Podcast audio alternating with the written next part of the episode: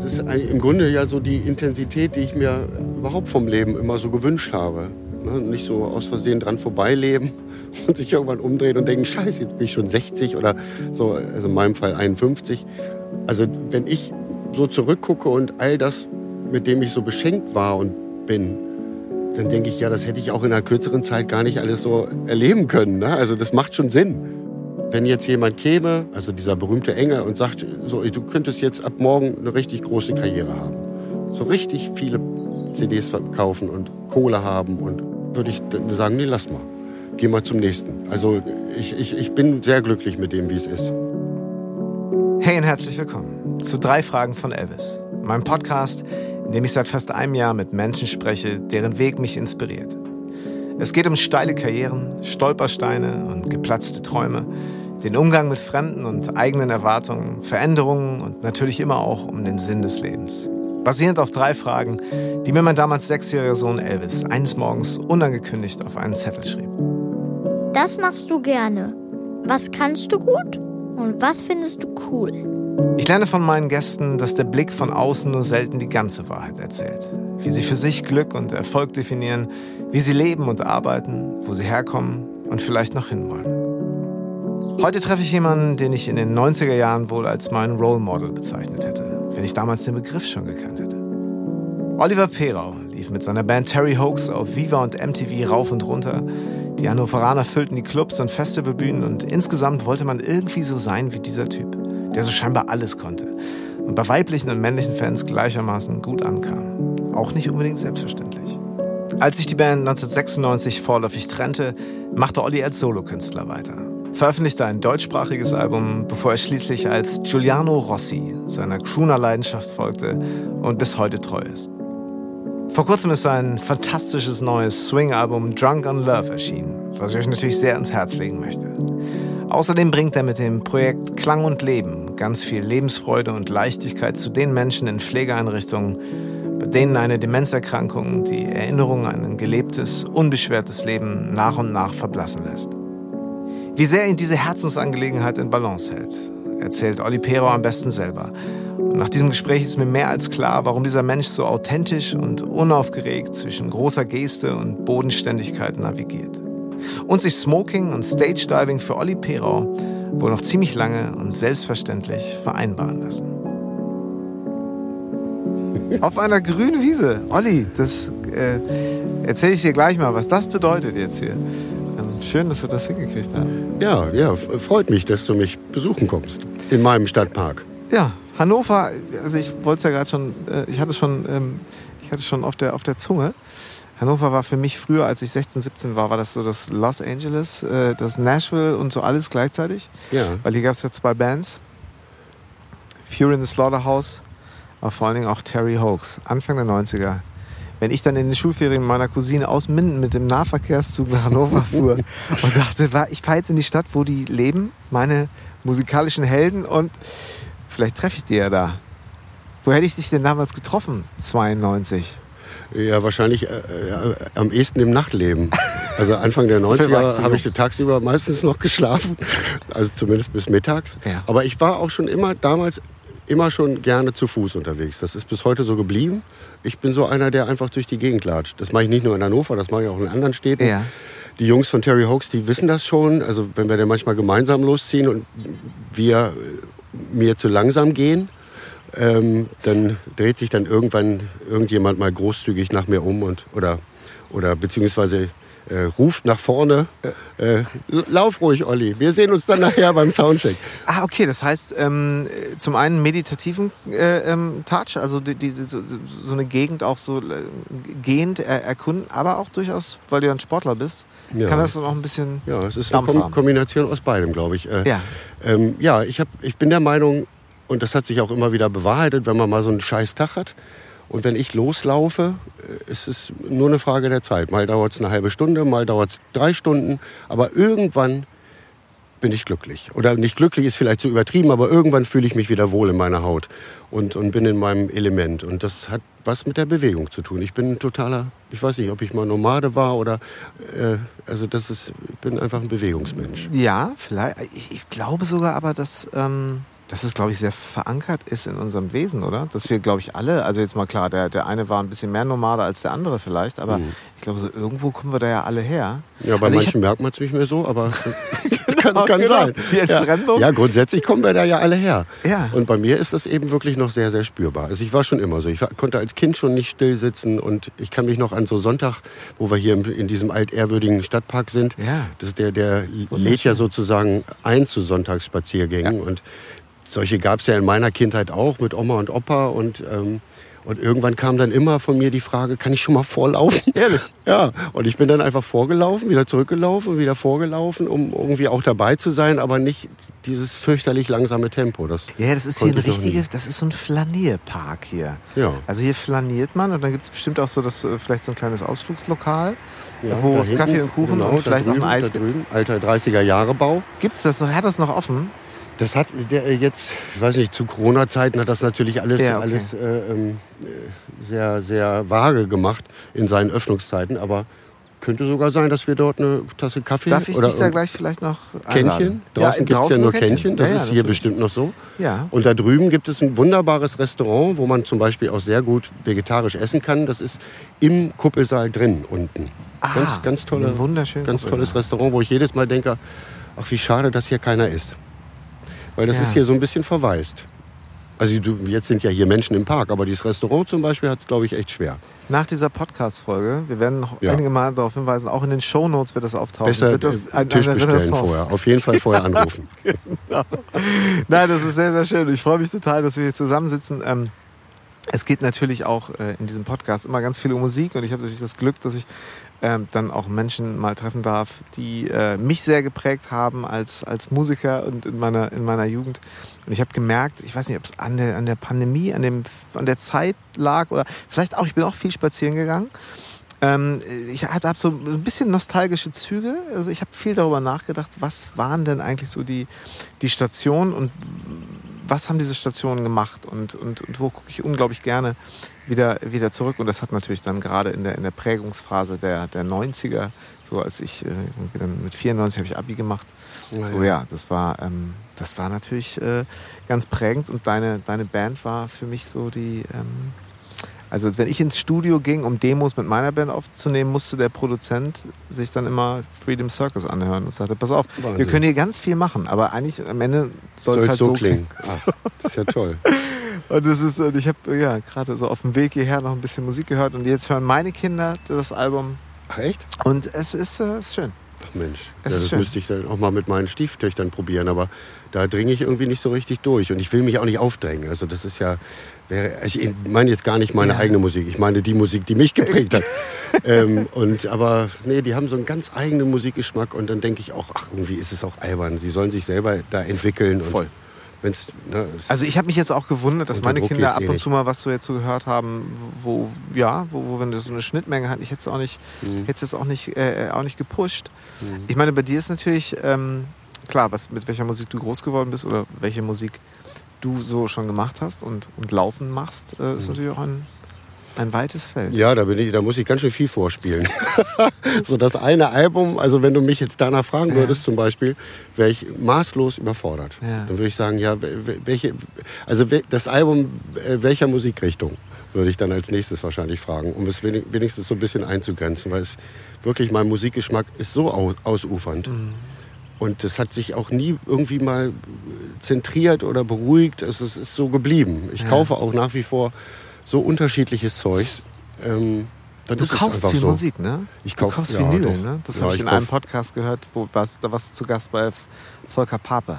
Ja, ja, genau. Ja, ja, da habt ihr viel über. Mhm. Ja, ja ich habe immer noch meinen alten Torrens-Plattenspieler, von dem ich seit einem Jahr jetzt weiß, dass das eine Legende ist, also der Plattenspieler. Genau. Das wusste ich vorher nicht, ich bin gar nicht technisch so interessiert, aber den habe ich mir mit Anfang 20 gekauft. Das ist einfach so ein schweres, schwerer Holzplattenspieler. Herrlich mit so einer, mit so einer ähm, mit so einem schwimmenden ähm, äh, Feld, wo dann eben die Platten draufkommen. Ja. Und ähm, als ich eine neue Nadel brauchte, dann sagte ich, hatte ich vorher den, den, Plattenspieler fotografiert, falls er fragt, was das für einer ist. Und dann guckte er auf das Bild und sagte, wow, die Legende. Alle Achtung. Und das wusste ich nicht. Also mir den damals geholt und habe den immer noch. Das ist halt auch wirklich eine Investition fürs Leben gewesen. Also ich denke mal, der wird mich auch bis zum Ende noch begleiten, wenn nichts dazwischen kommt. Ja. Ähm, 45er Tempo ging irgendwann schon seit Mitte der 90er nicht mehr, aber auf 33 kann man immer noch Ich schätze dich aber auch nicht so als Single-Hörer ein. Nee, Ich- Nein, eben. ich hätte, jetzt, hätte auch nichts, was ich auf 45 hören kann. Obwohl Ja. der neue heiße Scheiß ist ja, dass tatsächlich Langspielplatten jetzt auf 45 abgespielt werden. Also das ist mir mit T.S. Ullmann so gegangen. Ich habe mir das T.S. Ullmann Doppelalbum gekauft Ja. und lege das zu Hause auf und denke, was ist denn da los? Very White. Und ähm, naja, dann bin ich wieder hin und äh, habe mich dann aufklären lassen. Ja, Weil es die, soundmäßig irgendwas ja, die Qualität verbessert macht. sich. Breiter, breiter geschnitten, die Rillen, glaube Die ich. oder breiter sowas, geschnitten, Ne? höheres Tempo verbessert die, die, die Hörqualität. Und äh, wäre für mich So gar nicht nötig das. gewesen. Habe ich dann die CD gekauft.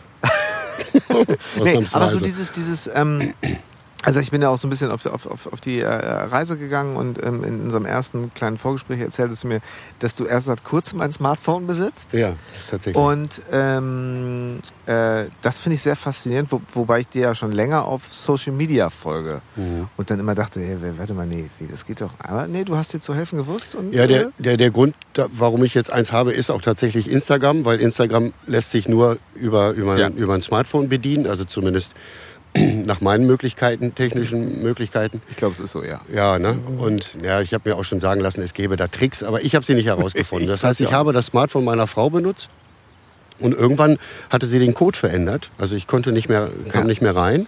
Und dann sagte ich, Mensch, hier, ich äh, komme nicht mehr in dein Handy. Ja, ich habe den Code geändert, sagt sie ganz trocken. Und ich sage, und? Äh, das bleibt auch so. kauf Willst du mir nicht sagen? Kauf, dir- Nein. kauf dir selber. Kauf dir selber ein Handy. Und das war eben der Moment, wo ich da ausgeschlossen wurde. Da musste ich, musste ich mir halt zu helfen wissen. Ne? Ja. Ja, und dann habe ich, aber so schlimm ist es gar nicht. Ich hatte tatsächlich eine richtige Scheu. Also ich hatte auch eine halb schlaflose Nacht. Keine Ahnung, was, was das bei mir, welche Punkte da gedrückt werden durch die Investition oder Anschaffung eines Smartphones. Total albern. Und ich habe dann auch morgens erstmal noch leicht zerknittert meiner Frau vorgeschlagen, dass wir ja mein Handy, was ich jetzt bestellt habe, unserer Tochter schenken können. Sie braucht doch auch ein neues. Also, und dann hat sich das alles überhaupt nicht bestätigt. Ich hatte irgendwie Angst, dass mich das vereinnahmt. Aber das ist überhaupt nicht passiert. Aber warum hattest du die Angst? Kennst du dich oder hast du es bei anderen beobachtet? Wie ein Handy. Natürlich vereint. Ich meine, das ist ja nur jetzt auch keine völlig aus der Luft gegriffen, sondern Ja, ja. Ich- Weder noch. Also ich bin weder jetzt besonders gefährdet. Ich war Ja. nie süchtig nach irgendwelchen Medien. Kann ich mich jetzt, ich bin, nee, nein. Natürlich beobachte ich bei Leuten, die einfach nur noch mit ihrem Ding beschäftigt sind. Ja. Das ist klar und das nervt. Und manchmal denkt man auch, Mensch, jetzt ist mal zwei Stunden zusammen Auto gefahren. Man hätte sich ja auch mal unterhalten können. Ne? krass, ne? Ja, aber ist halt so. Nee, die, die Angst, ich weiß, ich kann es dir einfach nicht erklären. Ich nutze es auch sehr dosiert. Ja, naja, vielleicht kann ich es doch erklären. Ich hatte ein bisschen Sorge, dass ich eben, ich habe eine klare Trennung bisher gehabt zwischen Bürozeit und Freizeit. Ja. Also das heißt, diese Work-Life-Balance, das ist, habe ich ganz gut rausgehabt. Ja. Und das fand ich auch wirklich nötig, weil ich bin auch jemand, ich gebe, wenn ich vier, fünf Konzerte in der Woche gebe, brauche ich mindestens zwei Tage einfach Durchzug. Ja. Das heißt auch wirklich nichts. Und nicht, dass es Pling macht und Pling macht und man dann doch verführt ist, mal zu gucken, wer jetzt gemailt hat. Wenn ich rausging mit meinem Klapphandy damals, dann war ich draußen. Und äh, ganz selten ist es mal jemandem so wichtig, mich anzurufen, dass er nicht mal warten kann, bis ich am nächsten Morgen dann die Mail beantwortet habe. Ich hatte immer vormittags meine, meine Bürozeit und dann, wenn ich dann rausging aus der Wohnung, dann hatte ich eben wirklich Freizeit.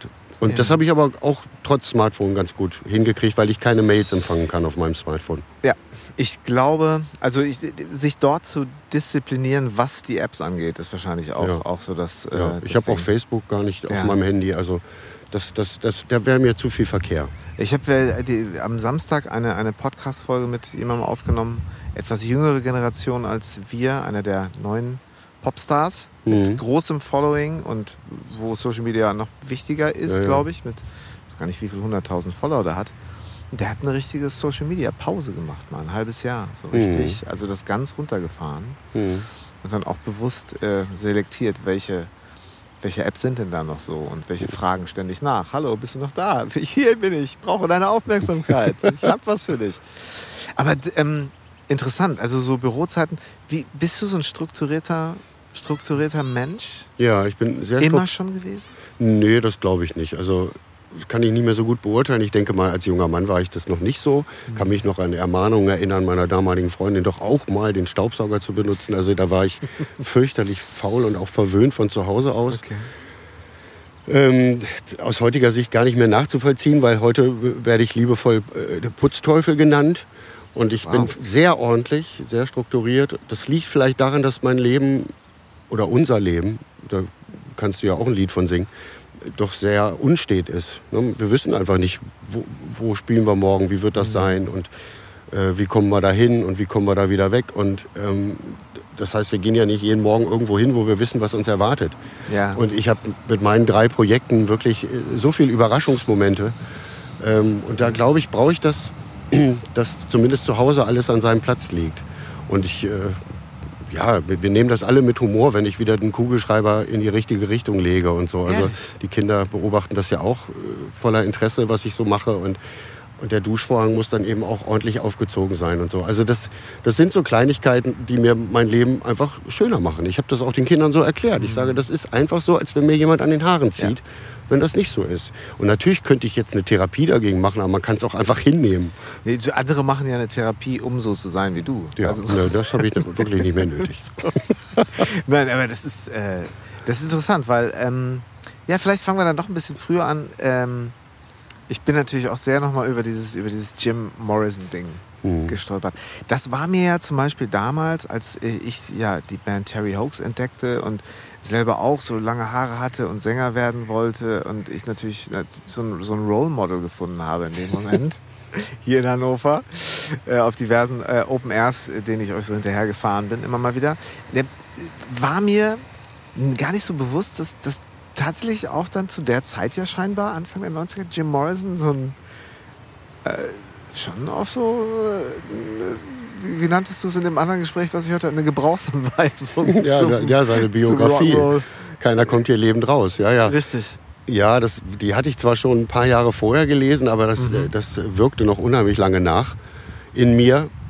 Und als ich die Biografie das erste Mal las, habe ich ja selber noch gar nicht Musik gemacht ja. und erinnerte mich dann später daran. Und ähm, ja, da war ich schon sehr sehr fasziniert. Aber vielleicht aber auch ähnlich fasziniert wie von Frank Sinatra oder so. Also ich war schon immer jemand, der auch andere Menschen studiert hat, also mhm. wirklich genau hingeguckt hat, was macht er jetzt mit dem Fuß, was macht er Krass. mit der Oberlippe, ähm, warum fasst er sich jetzt da ans Ohr.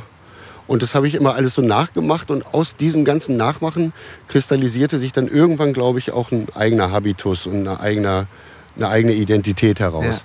Ja. Ähm, aber wirklich gefunden habe ich die, glaube ich, dann erst so mit 1992, äh, 93 so. Ich würde sagen, mit dem dritten Terry Hoax Album, also am Anfang von Freedom Circus war ich wirklich noch eine Persiflage oder, oder von Jim Morrison, ohne dass okay. jemand lachen musste.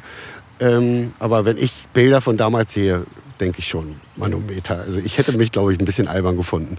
Aber das hat man mir abgenommen. Ich habe es offensichtlich sehr authentisch vorgetragen. Ja, und ich habe also ich habe die Biografie damals auch gelesen. Ich weiß nicht, ich war im Urlaub auf Sylt mit zwei Freunden, wir so schön alle auch so äh, Backpacker-mäßig jeder eine Akustikgitarre dabei und dann auf dem Campingplatz in Hörnum und ich fuhr dann immer, setzte mich auf die Parkbank und fühlte mich dabei echt gut, mir eine Flasche Rotwein zu kaufen und die Biografie zu lesen. Ja. Und fand mich da, und deswegen, als du sagtest, oh, da hättest du dich da so wiedergefunden, habe ich gedacht, stimmt ja, da, da war doch was, gibt's doch gar nicht. Mhm. Na, ich muss jetzt noch mal reingucken. Aber jetzt zum Thema strukturiert, zum Thema, du bist glaube ich auch ein sportlicher Mensch mhm. und dann dieser Exzess. War, war das auch mal ein wenn du das sagen magst, war das auch durchaus was du mal nach in den frühen Jahren des Rockstar-Seins ein bisschen nachgeeifert hast? Ja, ähm, allerdings wirklich sehr wohl dosiert bei mir. Also ich, es glauben mir manche Leute, die mich damals schon kannten, gar nicht, dass ich zum Beispiel nie harte Drogen genommen habe. Also ich bin übers Kiffen nie hinausgekommen und auch damit habe ich wirklich keine positiven Erfahrungen gemacht. Ich bin äh, mit einem sehr sensiblen Körper, was das angeht, versehen. Ähm, das schlägt immer bei mir alles ein wie eine Bombe. Ich, also ich wäre mal beinahe wirklich beinahe abgekratzt äh, nach einem nach einem Joint, den ich mir, glaube ich, auch viel zu den habe ich mir bauen lassen. Und ähm, ich, hatte bis dahin, ich hatte bis dahin äh, noch nie selber was gemacht und ich wollte der Freundin meines Bruders imponieren. Ja. Und dann gab, mir, gab sie mir dieses kleine Piece Ähm, und ich gab es wiederum einem Kumpel weiter, der draußen vorm Club saß und sowieso gerade einen baute. Und der fragte noch völlig bekifft, alles? Und dann habe ich gesagt, ja, weil ich dachte, ist ja so klein. Das ist ja gerade mal so groß wie ein kleines Stück Schokolade. Und dann, ja. Und dann grinste er mich so an und sagte, das ist ja geil. Und das Ding habe ich fast alleine geraucht, weil die, die Freundin meines Bruders dicke Backen machte, als sie das erstmal zog. Und dann, und dann habe ich das, äh, und dann fand ich mich irgendwann wieder auf der Rückseite dieses Clubs vor so einem Auto liegend, hatte wirklich Todesängste, weil ich dachte, wenn das Auto jetzt losfährt, ich kann ja nicht mehr mehr Hallo rufen. Und dann dachte ich, jetzt liegst du hier mit 19 und das war's. Das ist das armselig. Also Oh ich weiß noch, wie, dass ich mich richtig geärgert habe, Ja. dass ich es jetzt so verkackt habe. Naja, und dann bin ich aber doch morgens um vier wach geworden und, und war tagelang völlig äh, neben mir. Ein Kumpel hat mich damals immer mit, dann mit Hühnerbrühe aufgepäppelt und so. Und meiner Mutter habe ich erzählt, ich bin mit meinem Kumpel und alles gut. Und ähm, naja, das war nicht schön. Und danach habe ich erst mal jahrelang immer den Raum verlassen, wenn jemand gekifft hat. Also so viel zu meiner Drogenkarriere. Ich habe nur, ja, ich habe schon viel getrunken, aber auch nicht so viel wie manche meiner Freunde. Also ich trank Bier hauptsächlich, weil auch mit allem anderen ich nicht so gut umgehen konnte. Bringt ja auch nichts, wenn du dann einfach irgendwann aufs Gesicht fällst und dann war es das für den Abend. Und mit Bier, das konnte ich dann äh, dosieren. Und, aber auch das war Mitte der 90er vorbei. Da habe ich gemerkt, es bekommt mir einfach nicht. Mein Körper wehrt sich mit Händen und Füßen gegen den Alkohol. Ich hatte nach zehn Bier, wo andere sagen, da, da, so mache ich mich warm, hatte ich zwei Tage Galle kotzen. Wenn man da dann nicht drauf hört, dann Ja. geht, geht man, glaube ich, über die Schwelle, die dann Ja, doof wird. ja. Oder man hört halt. Ja, ich sah auch immer scheiße aus. Ich hatte, hatte mal einen dicken Hintern und so, so ein komisch schwammiges, dickes Gesicht. Also wenn ich Bilder von früher sehe, denke ich, ja, das war, das war dieses viele Bier. Das bekommt einem einfach nicht. Ja, Schön meine, wird davon keiner. Also Thorsten Winkfeld hat mir mal erzählt, als ich frage, erzähl doch mal, wie, wie ihr damals da in Hannover, wie, und dann Olli Pera und so, und wie waren das? Und hat er mir mal erzählt, du hättest eigentlich auch Fußballprofi werden können. Du, also, Ja, das, das sagen die, die, die, die das nur so am Rande mitbekommen haben. Äh, die, mit denen ich zusammengespielt habe, die wissen das schon einzuordnen. Aber ja, ich glaube ja, ich hätte mit, mit, mit ein bisschen mehr Disziplin bestimmt. Aber das ist genau der springende Punkt. Ähm, in dem Alter, Teenageralter, fehlte mir die. Ich interessierte mich für vieles und nicht nur für eine Sache. war, war das denn wohl mein Handy professionellerweise? Warte mal, ich mach das mal eben so. Entschuldige, Olli. Macht doch nichts. Aber das- also ich das war, ich war, ein, ich war, glaube ich, ein besserer Tennisspieler, noch ein besserer Ja. Tennisspieler als Fußballer. Ja, da hatte ich auch tatsächlich mal eine Einladung zu so einem, zu einer, zu so einem, was war denn das, Trainingslager. Ich habe so ein Sichtungsturnier im Endspiel verloren, kläglich, weil der mich so ausgeguckt hat. Habe ich meinen Schläger kaputt gemacht noch, weil ich einen Wutausbruch hatte. Und dann haben sie aber trotzdem wohl das Talent entdeckt bei mir und dann kriegte ich eine Einladung unter der Schirmherrschaft von Günter Bosch, der dann zwei Jahre ja später ja, Boris Becker zum Wimbledon-Sieger machte. Äh, Trainingslager auf irgendeiner kanarischen Insel, 14 Tage. Und das habe ich ausgeschlagen, weil ich zeitgleich zu 96 wechselte von unserem Dorfverein nach zu 96 und dachte, ach, ich spiele Fußball. Das ist Mannschaftssport, gefällt mir auch besser. Diese ganzen Lackaffen beim Tennis äh, haben mich provoziert. Und ähm, mein damaliger Tennislehrer ist fast wahnsinnig geworden, weil er sagte, ich hätte, er hätte sein Leben lang auf so eine Chance gewartet und ich kriege das einfach so mal und, und schlage das aus. Konnte er nicht verstehen. Der ist heute noch sauer auf mich. Ich habe ihn vor ein paar Jahren mal beim Geburtstag meines Bruders gesehen und dann habe ich ihn angesprochen und sagte, hör bloß auf, hör bloß auf, mich darauf anzusprechen. Krass, ne? Ist heute noch unter Ey, Dampf. Das gibt's doch gar nicht. Aber ich meine, drei Fragen von Elvis hat ja auch was mit der einen Frage, die ähm, mich ja auch so sehr gepackt hat, als er vor mir stand, mein kleiner äh, Sohn mit dem Zettel. Was kannst du gut? Äh, du bist ja auch so einer, wo immer wahrscheinlich alle gesagt haben, ja, der kann irgendwie so alles. Und dann jetzt kann der auch noch singen. Das kann wohl nicht wahr sein. Dann, äh, Naja, ich, Schule konnte ich nicht so gut. okay. Also da habe ich mich wirklich nicht mit Ruhm bekleckert. ja, aber weil du, wa- warum? Weil du dachtest, brauche ich eh nicht, oder? Weiß ich auch nicht. Also die Schule hat mich und andersrum auch. Wir haben uns gegenseitig total auf dem falschen Fuß erwischt, glaube ich. Ich habe das, ich habe mich da von Anfang an habe ich mir das Leben selber schwer gemacht. Also laut meiner Mutter, die hat das schon so oft wiederholt, diesen Spruch: Einschulung, alle Kinder euphorisiert. Ich völlig verkrampft und komme nach Hause und sage zu meiner Mutter, da bleibe ich nicht lange. So, so ganz Krass. entschlossen wütend. So, weil diese Klassengemeinschaft und weiß auch nicht, die, die stinkenden Gemeinschaftsklos. Also es gab viele Gründe. Heute noch kriege ich Beklemmung, wenn ich in eine Schule reingehe. Ist dein Ernst? Schlimmer als im Krankenhaus. Das ist verrückt. Ja, aber ich kann es nicht erklären. Also entweder habe ich irgendwas, nee, es kann ja nicht sein. Ich war ja von Anfang an dagegen. Also es ist auch nichts passiert oder so. Ich habe, wie gesagt, ich sollte mich mal irgendwann, da war ich dann glaube ich in der siebten oder achten Klasse, sollte ich mich vor der ganzen Klasse für meine Schandtaten entschuldigen. Ja, okay. Und das habe ich nicht hinbekommen. Stattdessen habe ich gesagt, ich hasse euch alle. Also ich habe mich da in so eine Rolle gebracht. Ähm, das hat mit meinem jetzigen Leben oder sonstigen Leben überhaupt nichts zu tun gehabt. Ich war immer ein geselliger, auch ja auch ein bisschen beliebter Junge so und kommunikativer Mensch. Ja, egal wo ich also, hinkam, immer Freunde gehabt. Nur nicht, in der ja. Schule, da war ich tatsächlich. Ja, aber wie du sagst, ne, vielleicht ist es Outlaw. eben auch wirklich dieses. Ähm, also meine Frau ist ja Grundschullehrerin und ich habe jetzt meinen mein Sohn kommt jetzt in die, äh, der Große kommt in die vierte Klasse, der Kleinere kommt in die erste Klasse. Und immer wenn ich das so beobachte, habe ich auch gedacht, oh, ich glaube, wir haben sehr viel Glück gehabt mit, äh, mit, den, mit den PädagogInnen, mit den Menschen, mit den Eltern, anderen. Das war ein Miteinander, wo ich auch immer dachte, oh, geht man da jetzt hin und ist das alles. Also, ich weiß ja nicht, also du kennst das ja vielleicht auch so, also aus, aus, aus heutiger Sicht ist man ja immer so ein bisschen, der, das, der, der, der macht so Musik. und was macht er denn eigentlich? Und dann geht man zum Elternabend und so. so dieses, ne? Mhm. Ähm, und trotzdem äh, sich da aufgehoben zu fühlen. Ich glaube, das ist, äh, darum geht es ja, ja, wahrscheinlich ganz viel. Aber hast du denn eigentlich, hast du, äh, hast du irgendwas Ordentliches gelernt? Hast du irgendwas äh, nee, hast du nein, nein. sowas? Ja, nee, ich, ich sollte. Also es gab irgendwann da ging der Sommer 1987 ging dem Ende entgegen und ich hatte mich immer noch nicht irgendwo beworben und gar nichts, keine Ausbildung. Also ich habe nur bis zur 10. Schule gemacht, dann war meine Bereitschaft aufgebraucht. Ja. Und auch scheiße für meine Eltern hatten sie sich, glaube ich, auch anders vorgestellt ne? und dachten immer, ich verbau mir was und so. So, und dann irgendwann kam mein Vater zu mir und sagt, was, was machst du denn jetzt eigentlich? So, alle fangen irgendwas an und und dann habe ich mal gucken gesagt. Und dann hat mein Vater gesagt, jetzt mal, jetzt mal, jetzt stell dir das mal einfach andersrum vor. Das hat er schon ganz schlau angestellt. Ähm, so, du hättest einen Sohn, der wäre so wie du. Und der würde auf die, Fragen, was, auf die Frage, was machst du denn jetzt, mal gucken, antworten. Was, wie, wie würdest du dich da fühlen? Und dann habe ich, hatte schon immer ein gutes Verhältnis zu meinen Eltern. Und dann habe ich gesagt, ja, würde ich mir Sorgen machen. Ja, genau.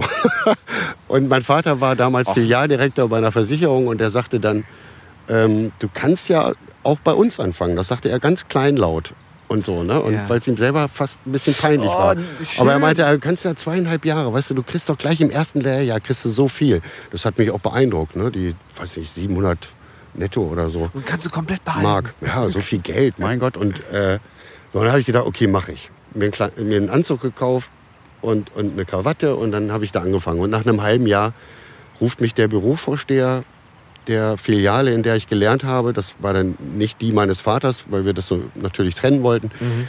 rief mich äh, zu sich und dann sagte er, Herr Pero, ich beobachte Sie jetzt hier mal den ganzen Tag durch die Glasscheibe. Äh, ich mache Ihnen jetzt mal einen Vorschlag. Oh Gehen Sie mal zu Ihrem Schreibtisch, räumen Sie den auf und fahren Sie nach Hause und erklären Sie Ihren Eltern, dass Sie was anderes machen wollen. Der war sehr weise. Ja. Ja, und seitdem bin ich Musiker. Achso, okay, das heißt, ähm, das heißt, hat es irgendwie schon eine, schon eine Band und dann. Ja, ja, das ging parallel. Also ja. ähm, als ich dann aufhören wollte, also meine Ausbildung abbrach, tat ich das auch mit der Argumentation, ich will auch lieber Musik machen. Weil da gab es schon die Band, das war nur noch sehr abstrakt für meine Eltern. Ich wohnte damals noch zu Hause und ähm, gab ja nichts zum Vorspielen und so. Also das war wirklich alles so ganz ganz, ja, ja ganz, mal zum Konzert ganz kommen. neblig für meine Eltern, wie das jetzt werden soll. Und natürlich gab es auch die Argumentation, mein Gott, wie viele Jungs glauben, ne, das Zeug dazu zu haben. Und als ich dann das erste Mal mit einer Kassette nach Hause kam und vier Demo-Songs und ich weiß das wirklich noch wie heute, wie die da, wie die Orgelpfeifen auf dem Sofa saßen und sich das anhörten. Und dann erste Frage, und das bist du, der da singt? Ja. Und, und was singst du denn da? Ja, die Texte, die ich geschrieben habe. Du hast die Texte geschrieben, ja. Das ist ja Wahnsinn. Und dann guckten sie sich gegenseitig an, wie sie sich heute noch immer angucken, wenn sie irgendwas toll finden oder sich gegenseitig vergewissern wollen, dass sie gleich denken. Und, und waren voller Bewunderung. Also das war oh, von schön. heute auf morgen waren die dann Fans und Unterstützer und so eine ganz ehrliche Begeisterung bei meinen Eltern. Weil die, die sind ja auch musikbegeistert und dass dann ihr Sohn aus, aus zumindest ihrer Sicht unerfindlichen Gründen plötzlich dieses Talent entwickelt, weil das gab es vorher nicht bei uns in der Familie. Mein Bruder ist Arzt geworden, meine Schwester ist Lehrerin und ähm, ich bin halt der Einzige, der sowas macht und das fanden die auch toll.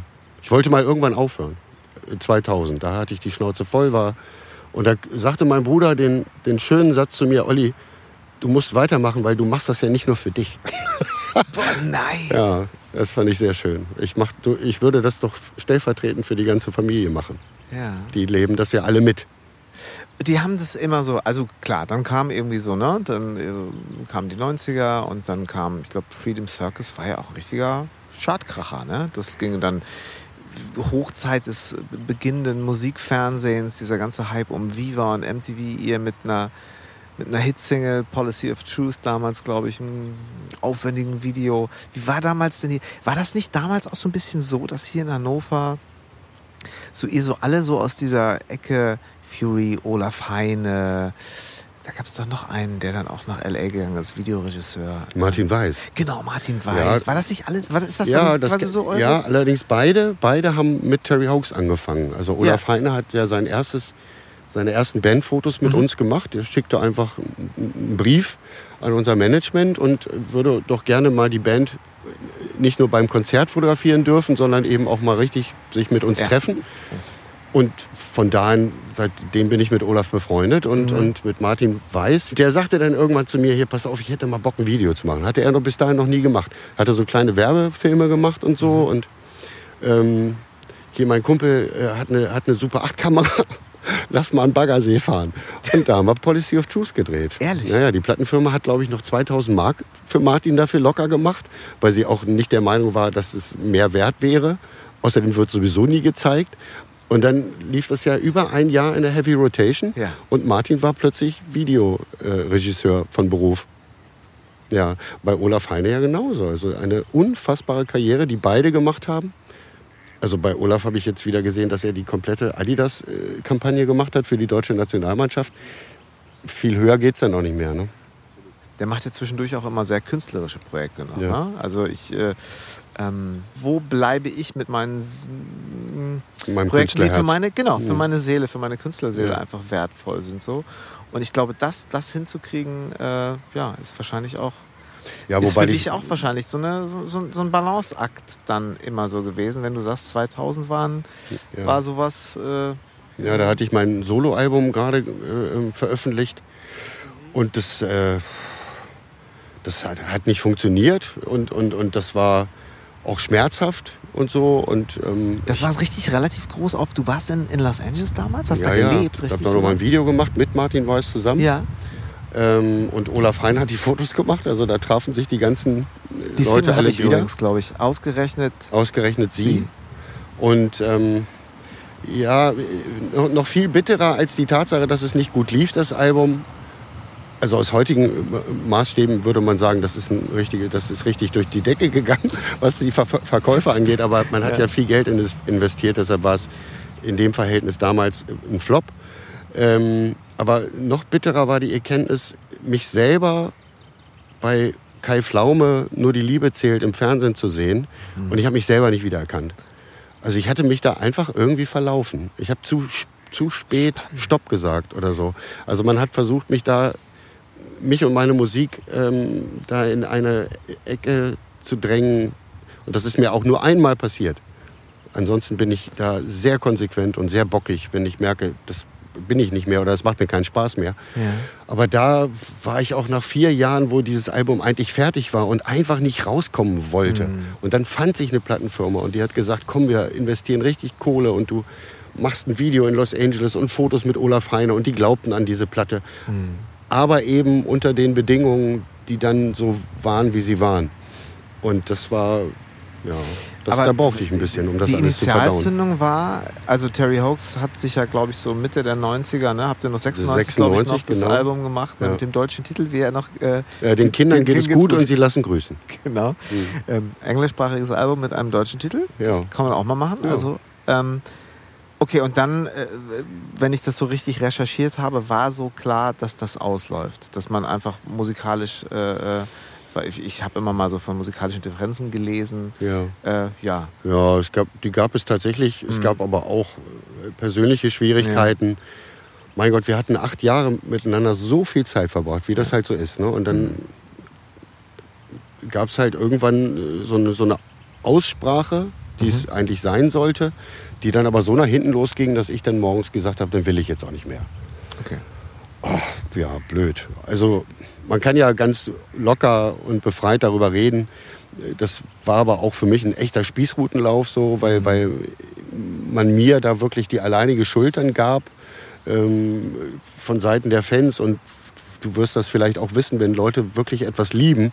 Und wir hatten ja so ein paar Fans, denen wir wirklich was bedeuteten. Ja die haben mich dann eben da so als den, den Bösen ausgeguckt. Und dann bist also. du durch Hannover gegangen, wo, wo man dich erkannte. Und dann ständig musste ich mit irgendwem diskutieren, beziehungsweise mich rechtfertigen. Mhm. Hier, da, da, ist er, das Arschloch. Guck mal, das Arschloch da. Jetzt willst du die ganze Kohle alleine machen, ne? Und so, das habe ich dann nicht auf mir sitzen lassen, weißt du? Ja. Oh, da habe ich mir das Leben auch selber schwer gemacht, indem ich wirklich mit jedem Hinz und Kunst dann gelabert habe. Mhm. Aber mir war es ein Bedürfnis. Ja. Und ähm, weil es so ungerecht war. Mhm. Weil es so ungerecht war. Damit, damit hatte das wirklich überhaupt nichts zu tun.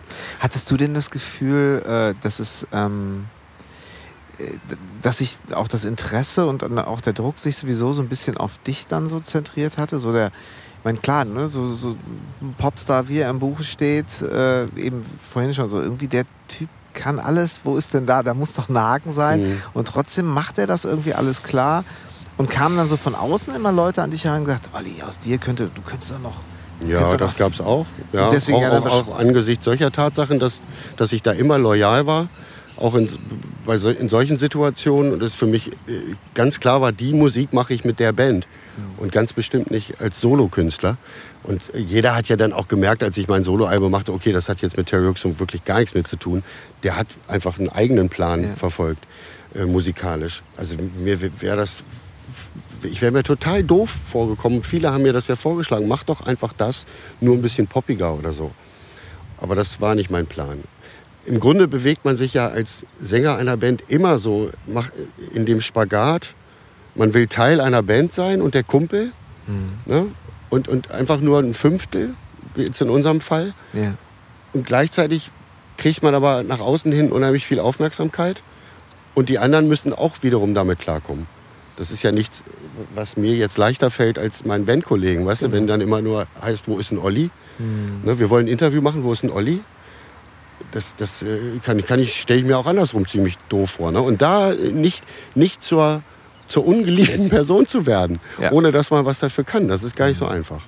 Naja, und äh, war es nicht auch so ein bisschen so, dass in den 90ern das eben durch Video, durch Musik, Fernsehen, Musik wurde natürlich auch noch mal ein bisschen visueller, ne? Mhm. Also und dann, äh, ja, Fotografie wurde auch noch mal so ein bisschen zur Kunstform, dann wurde es ein bisschen digitaler und dann, äh, ich meine, es ist noch, es war weit vor, vor Instagram, aber es war, hatte, hatte, ähm, und war es dann so ein bisschen, dass, dass, du, dass so Leute kamen und sagten, ja komm, dann geh mal solo, ich äh, weil du gerade sagtest, du hast dich nicht wieder, wieder erkannt in dem, was es dann geworden ist. Hat sich das dann so ein bisschen auch äh, so, so businessmäßig verselbstständigt?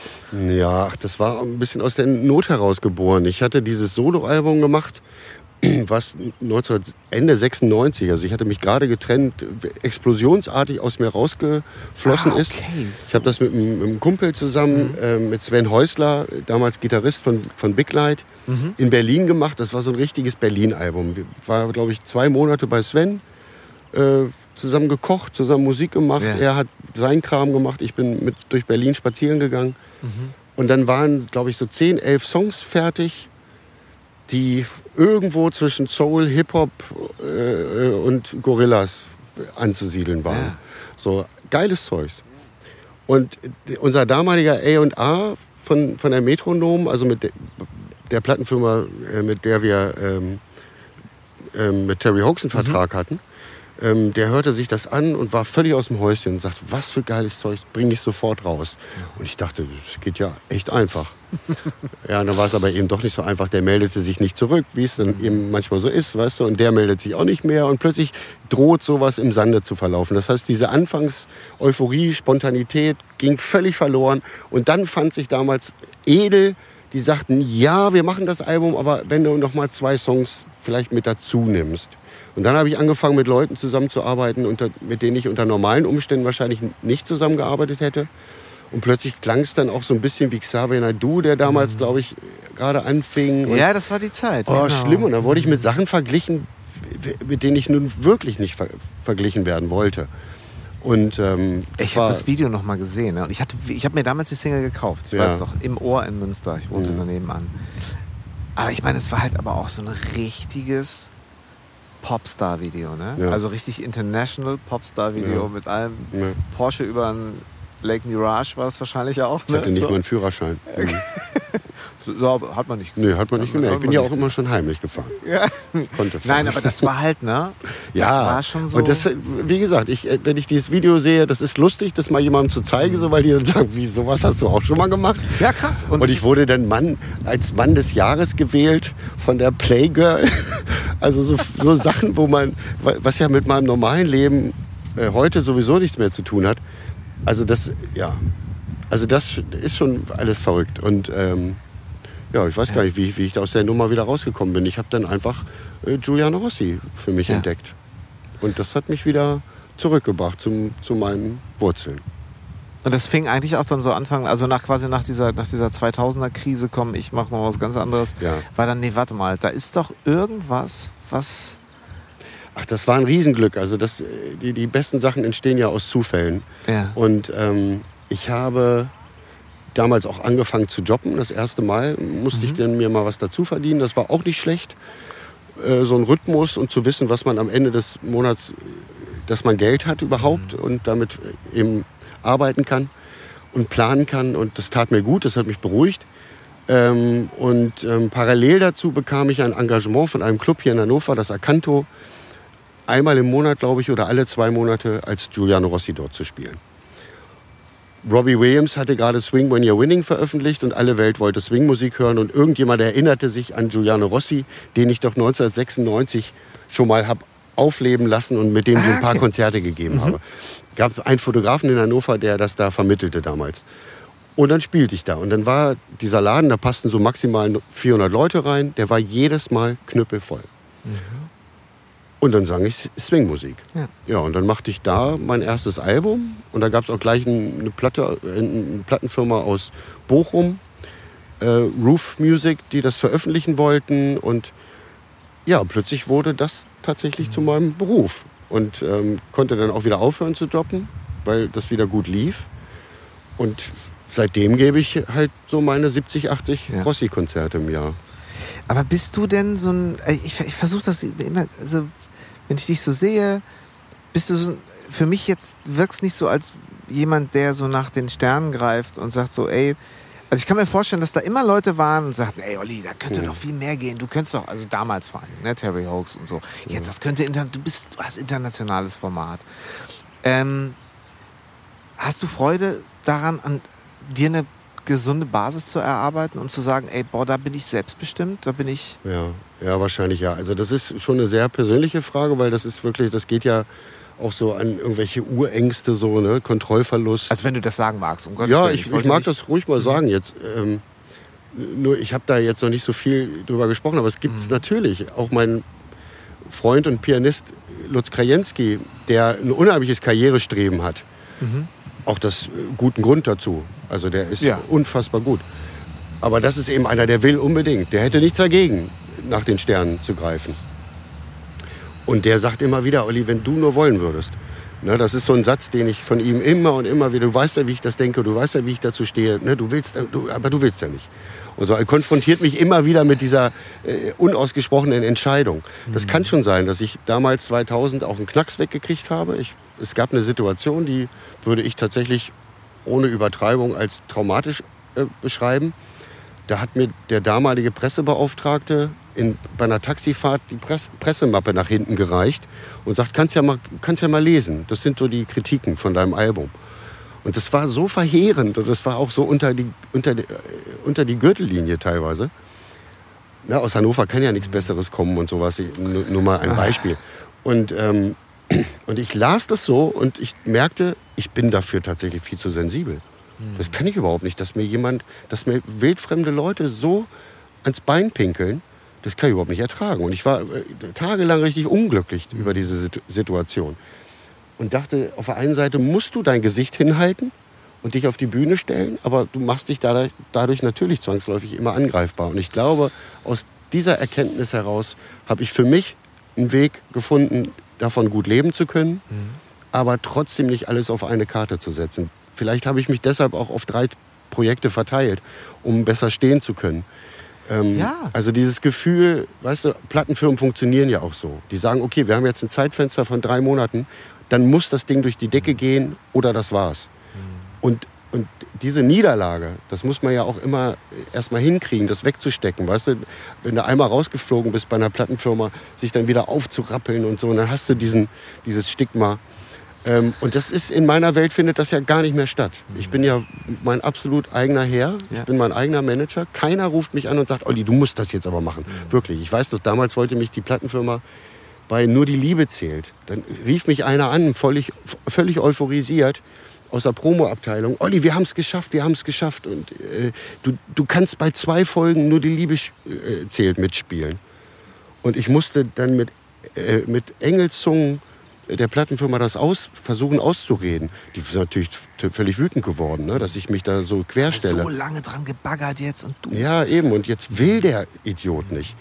Und so. Und das alles will ich nicht mehr. Aber ich, ich, ich, ich glaube ja, dass diese, diese Niederlage, von der du gerade aussprichst, so diese, diese, das Stigma, was einem dann so anhaftet, das ist eigentlich ja, das wird ja dadurch doch so geboostet, wenn man dann noch etwas gemacht hat, wo man eh nicht wirklich hinterstand. ja, das, Also- das potenziert sich. Ne? Und dann halt, das, dann ist er halt gleich zweimal verloren. Also eigentlich wollte ich das eh nicht machen, hab's gemacht, da zum ersten Mal eigentlich falsch abgebogen. Und hab Und berechtigterweise floppt's. dann noch aufs so, Maul gekriegt. Dann ist halt beides doof. Ja, Ne? Äh, und wenn du dich halt für eine Sache entscheidest und sagst, nee, wir gehen dafür und äh, wenn es dann nicht läuft, sagst du, ja, ich, hab, ich hatte mich dafür entschieden.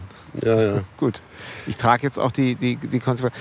Also es ist auch, es ist, um das nochmal vielleicht Mhm. äh, zusammenzufassen, also wenn jetzt jemand käme, also dieser berühmte Engel und sagt, so, du könntest jetzt ab morgen eine richtig große Karriere haben. Mhm. So richtig viele CDs verkaufen und Kohle haben und äh, würde ich sagen, nee, lass mal. Ja. Geh mal zum nächsten. Also ich, ich, ich bin sehr glücklich mit dem, Total spannend. Und das ist eigentlich auch deswegen, es ist, äh, ich wollte da gar nicht so drauf hinaus, oft so, so nach dem Motto, bereust, da gibt es da irgendwas, sondern Mhm. ich wollte eigentlich fast eher darauf hinaus, dass ich, äh, dass du auf mich überhaupt nicht diesen Zynismus ausstrahlst, den man natürlich auch kennt. Den kenne ich sogar auch von mir selber. Mhm. Wo man so, so immer so, so ein bisschen dann noch so eine Sache ist, sagt, Mensch, ja, das war auch Pech, dass das ja nicht geklappt hat. Sonst wäre so.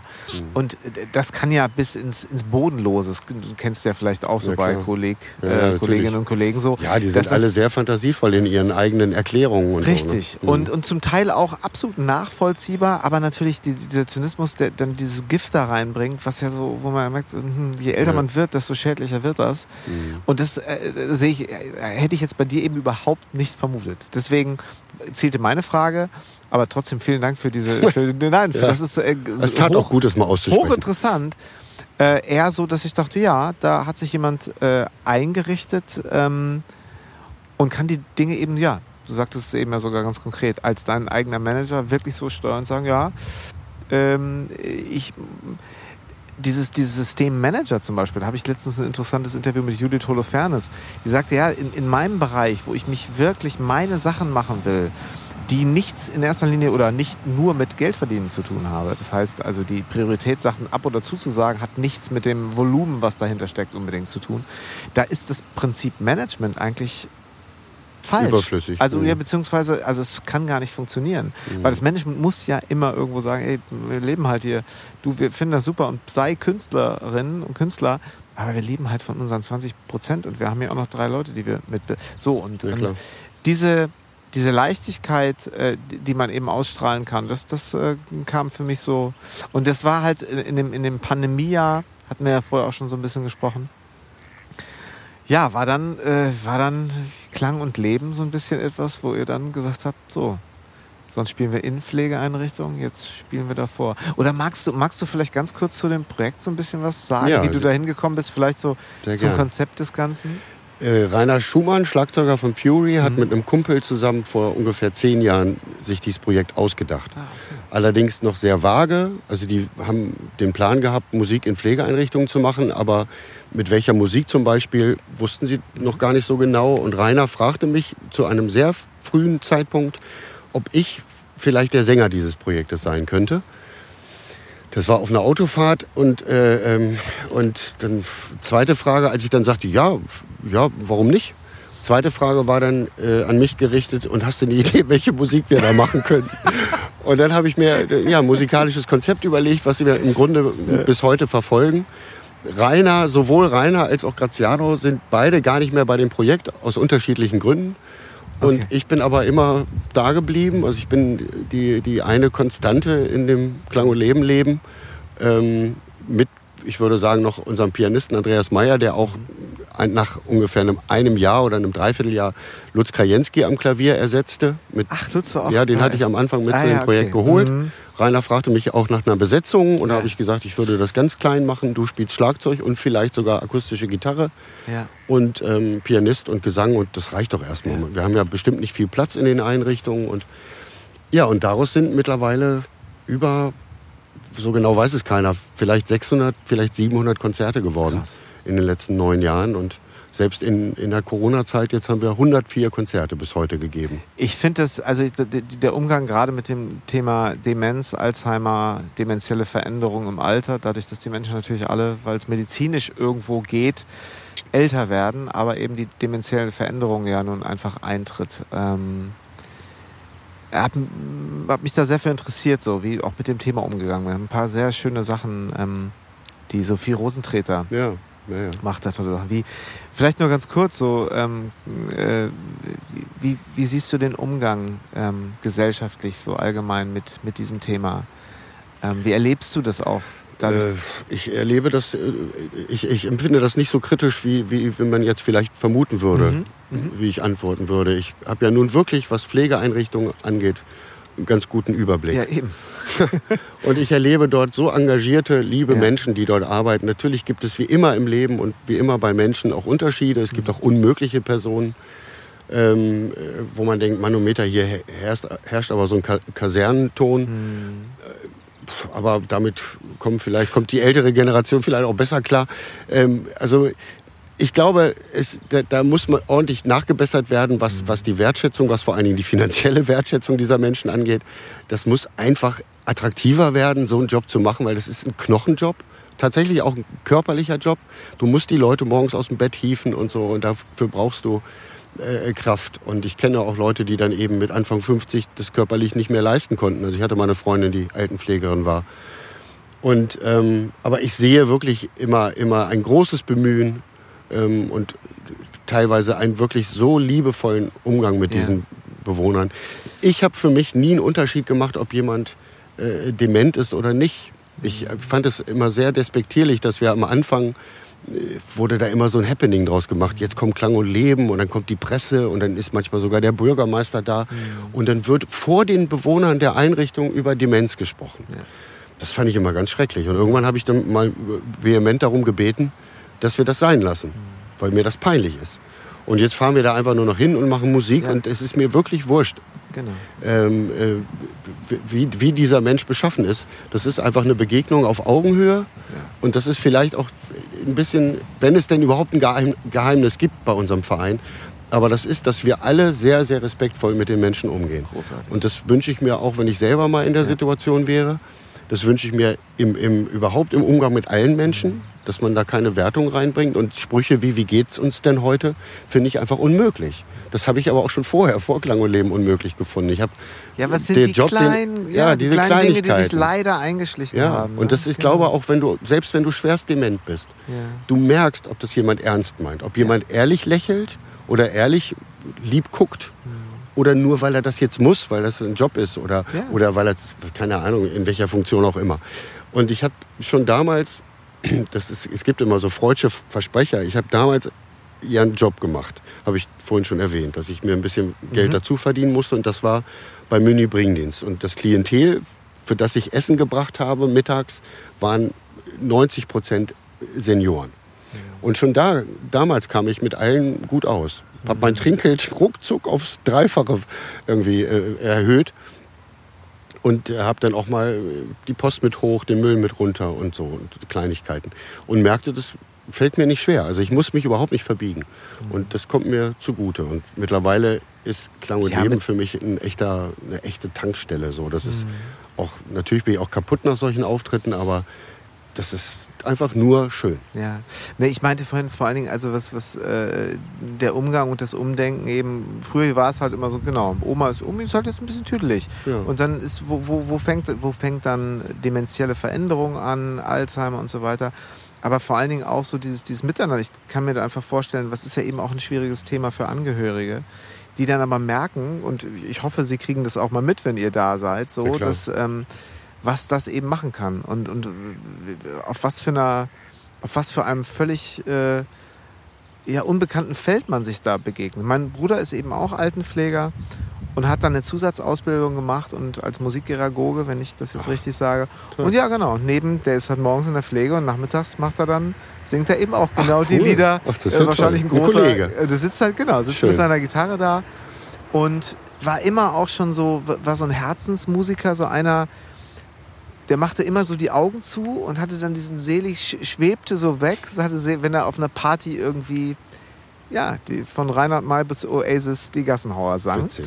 Und jetzt macht er es dort. Diese Dinge, die da einfach äh, passieren, die man wissenschaftlich zwar auswerten kann, aber gar nicht muss, weil es in dem Moment einfach, wir sprechen ja so wahnsinnig viel von Achtsamkeit und im Moment sein, im Jetzt sein und so. weiter. Ich glaube, das ist wahrscheinlich sogar für euch Mhm. und vor allen Dingen auch für die Bewohner, ja, ganz schön viel Mindfulness und Achtsamkeit in dem Ja, Moment. So. ja, also es ist auch wirklich, ich meine, wir, für uns ist das ja manchmal gar nicht so gut äh, ähm, nachvollziehbar. Wir kennen ja nicht den Vergleich. Wir Ja. lernen die Menschen kennen, wir wissen ja nicht, wie die sonst sind. Ja, ja, klar. Und man lebt natürlich auch oder äh, berühren tun einen dann die, die, die Reaktion der, der Pfleger und Pflegerinnen. Also ich, wir hatten jetzt eine Situation, da haben wir in Hamburg-Bergedorf gespielt und eine Dame im Rollstuhl hatten sie direkt vor mich geschoben. Natürlich immer noch mit Sicherheitsabstand. Und, und dann habe ich mich dieser Dame mal für ein Lied komplett gewidmet. Äh, mich dieser Frau gewidmet, ja. Ja. Und zugewandt. Und, und ähm, eben auch mit Blickkontakt. Ich habe ja einfach ganz tief in die Augen geguckt und habe nur für sie gesungen. Und dann öffnete die plötzlich ähm, für mich. Also war halt bis dahin saß sie da sehr in ihrer Welt und dann hat sie, hat sie mir aufgemacht. So kann man das vielleicht übersetzen. Und, und mich berührte das sehr. Wahnsinn. Mich freute das auch. Bin dann auch stolz und, und ähm, uns beobachtete die Pflegerin dieser Einrichtung und weinte. Und hat, hat danach auch zu mir gesagt, ich, das, war, das war, hat mich fürchterlich berührt. Das, diese Dame ist seit wirklich vielen, vielen Monaten, da geht nichts mehr. Wir können sie nicht hinterm Ofen vorlocken. Wir kommen nicht mehr an sie ran. Hammer. Und dann hat sie, mir, hat sie mir ein so warmherziges Lächeln geschenkt am Ende des Liedes und sagte so, danke. So ganz leise, danke. Ach Mensch, mit so einem Gefühl fährst du dann nach Hause. Merkst du, das ist schon irre. Das ist schon irre. Unglaublich. Mhm. Und das meine ich, weißt du, du begegnest dir da als Menschen auf einem Feld, wo alle sagen, Ja. ja, du, da ist, das ist so, das ist so, das ist so, Mhm. da gibt es die Diagnose. Du begegnest dir auf einem Feld, das niemand außer diese Gefühle irgendwie erklären und Wahnsinn. Ja. Ey, ja, das hat auch, hat auch für mich wirklich Wahnsinn. das Musikmachen nochmal auf eine ganz neue Ebene gehoben. Ne? Also ich wusste ja bis dahin auch schon, dass man mit Musik Menschen glücklich machen kann oder erreichen kann. Aber ähm, als das denn so mit Klang und Leben losging, da war ich auch selber richtig baff. Ich hätte das gar nicht gedacht. Auch dass meine Art, das vorzutragen, ich habe mich ja gar nicht so verändert. Ich mache das im Grunde wie bei Giuliano Rossi ungefähr. Ja. Ne? So, wie so eine Privatveranstaltung, Genau. wenn man mich privat als Giuliano Rossi äh, engagiert. Ja. Und, und ähm, dass ich mich eben auch jeder einzelnen Person mal so widme, dass ich auch mal Fragen stelle, dass ich alle so ein bisschen teilhaben lasse und alle versuche mit einzubinden. Ich glaube, das ist dann eben auch das, wo, wo, wo, ähm, ja, wo die Dinge sich bei dir eben äh, auch miteinander verzahnen. Ne? Ja. Wenn du sagst, irgendwie, äh, du hast es auf, auf Felder verteilt, um einfach auch eine, ja, das, eine Standfestigkeit, oder ja. wie nanntest du Ja, so? Genau. Standfestigkeit, glaube ich, ja. Dreibeinig. Ey, das ist, das ist, das ist so großartig. Ja. Also, es hat mich immer sehr berührt und ich habe immer gedacht, ach, würde ich, wäre ich gern mal dabei, würde ich gern mal, ähm, ich mal gern mit, mitbekommen. Weil Ja. genauso habe ich es mir ehrlich gesagt vorgestellt. Und so kenne ich es eben auch aus den Erz- Erzählungen von meinem Bruder und es bestärkt mich darin. Ich glaube, gerade wenn man so ein bisschen in diesem, je nachdem, nennen wir es mal Showgeschäft im weitesten Sinne, äh, sich dann äh, mal so ein bisschen mehr so bewegt, dann ist das total spannend. Ähm, man merkt aber auch, wenn man dann mal mit Dingen konfrontiert ist, wie ja, vielleicht Tod, Endlichkeit, Verlust, dass man merkt, dass es einen so schüttelt und denkt so, boah, Alter, wo war ich? In was für einer verkrusteten Außen, in so Außending war ich eigentlich da die ganze Zeit. Man sich Mhm. fast über sich, ja, vielleicht in einer Trauer oder in so einer, in so einer Konfusion sich über sich selber anfängt zu ärgern. Hm. Und dann, wie du sagst, äh, oder, äh, oder, oder dann merkt, wenn man dann sowas erlebt, wie du es gerade geschildert hast, boah, Ja. ja, das ist einfach un unheimlich intensiv. Ne? Also Ja. das ist ähm, ja, das ist im Grunde ja so die Intensität, die ich mir überhaupt vom Leben immer so gewünscht habe. Ne? Nicht so aus Versehen dran vorbeileben und sich irgendwann umdrehen und denken, scheiße, jetzt bin ich schon 60 oder so, also in meinem Fall 51. Also wenn ich so zurückgucke und all das, mit dem ich so beschenkt war und bin, dann denke ich, ja, das hätte ich auch in einer kürzeren Zeit gar nicht alles so erleben können. Ne? Also das macht schon Sinn. Ja gut, aber ich meine, wenn ich jetzt noch mal kurz so äh, ganz moderatorenmäßig äh, auf die kleine Überleitung hinweisen darf. Du hast da ja äh, nicht nur ein Album geschrieben und aufgenommen, was Drunk on Love heißt, sondern Ja, Drunk on Love ist ja auch durch, durchaus auch äh, ja, ist ja durchaus auch Programm, ne? Pro programmatisch, ja, Ja. ja. Mhm, Das stimmt, also insofern ja. ist ja, habt ihr ja noch einiges vor jetzt. Ja, ja, auch da habe ich einfach echt Glück gehabt. Also jetzt ist hier kein Holz neben meinem Kopf, dass das alles so bleibt. Ich ähm, habe das erste Mal eine Frau geheiratet, das habe ich nicht ohne Grund getan. Also sowohl vorher als auch jetzt nicht ohne Grund. Und ähm, das ist einfach schön, so, wenn man das Gefühl hat. Und das passt auch alles so. Ich habe dann wirklich, erzähle mal bei Klang und Leben den älteren Herrschaften dort so, ne, dass ich äh, letztes Jahr etwas gemacht habe, was ich noch nie gemacht habe. Spitzen sie alle die Ohren und dann sage ich, ich habe geheiratet. Und irgendwie habe ich mal das Gefühl, die, die Frauen klatschen lauter als die Männer. und äh, das ist aber und dann sage ich so, vorher bin ich 50 geworden im Januar und dann fühlte ich mich bereit. So, dann waren alle Ecken halbwegs rund geschliffen, also zumindest so, dass man das so äh, ertragen kann. Aber, und ähm, ja, und das ist total schön. Also äh, gesettelt zu sein kann ja auch was, kann ja auch sehr bef was Befreiendes haben. Ja. Also diese Suche endlich äh, zu, be zu beenden, dieses Haltlose und wirklich anzukommen und sagen, okay, was das angeht, da muss ich keine Energie mehr verschwenden. Also das, da, da jetzt habe ich, was ich suche. Also auch in den Shownotes ist natürlich das Video zu Drunk Love ver, äh, verlinkt.